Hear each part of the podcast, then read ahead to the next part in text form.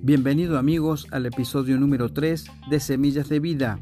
Mi nombre es Rodi Pérez y en esta oportunidad comenzaremos con la semilla del día, que dice así. Les dejo un regalo, paz en la mente y en el corazón. Y la paz que yo doy es un regalo que el mundo no puede dar. Así que no se angustien ni tengan miedo. Podemos entender la paz de Dios, esa paz que sobrepasa todo entendimiento, si creemos que Dios es quien pelea nuestras batallas, mientras nosotros podemos permanecer tranquilos. Cuando nosotros nos encontremos en medio de la tempestad y confiemos en que es Dios quien nos protege mientras pasa, y es Él quien puede calmarlas, aprenderemos a tener paz en la tormenta. Para esto, tenemos que conocer muy bien a ese Dios y tener la certeza de que somos sus hijos, para así poder disfrutar el beneficio de descansar en medio de cualquier situación, mala o buena, porque Él nos cuida y nunca duerme.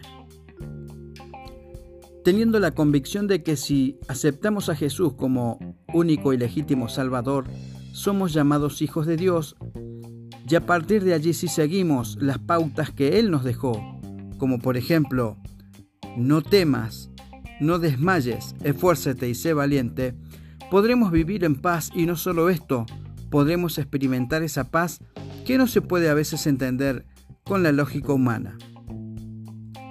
El Señor en sus palabras nos repite una y otra vez que nos ama y que Él cuida de nosotros.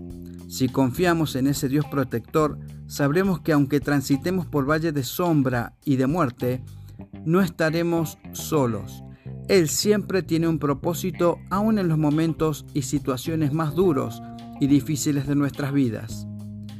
A medida que busques más a Dios, que conozcas su poder y soberanía, y experimentes su amor, y que te llenes de sus promesas, comprenderás el significado de esa paz que va más allá de nuestra comprensión y aprenderás a tener no solo una vida llena de paz, sino también un corazón confiado y agradecido con ese Dios que nos regaló esa paz a través de su Hijo Jesucristo.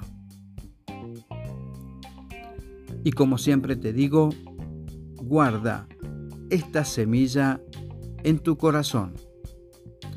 Si quieres comunicarte con nosotros, nuestra vía de comunicación es semillazdevida2022 yahoo.com. Amigos, sean bendecidos y hasta la próxima.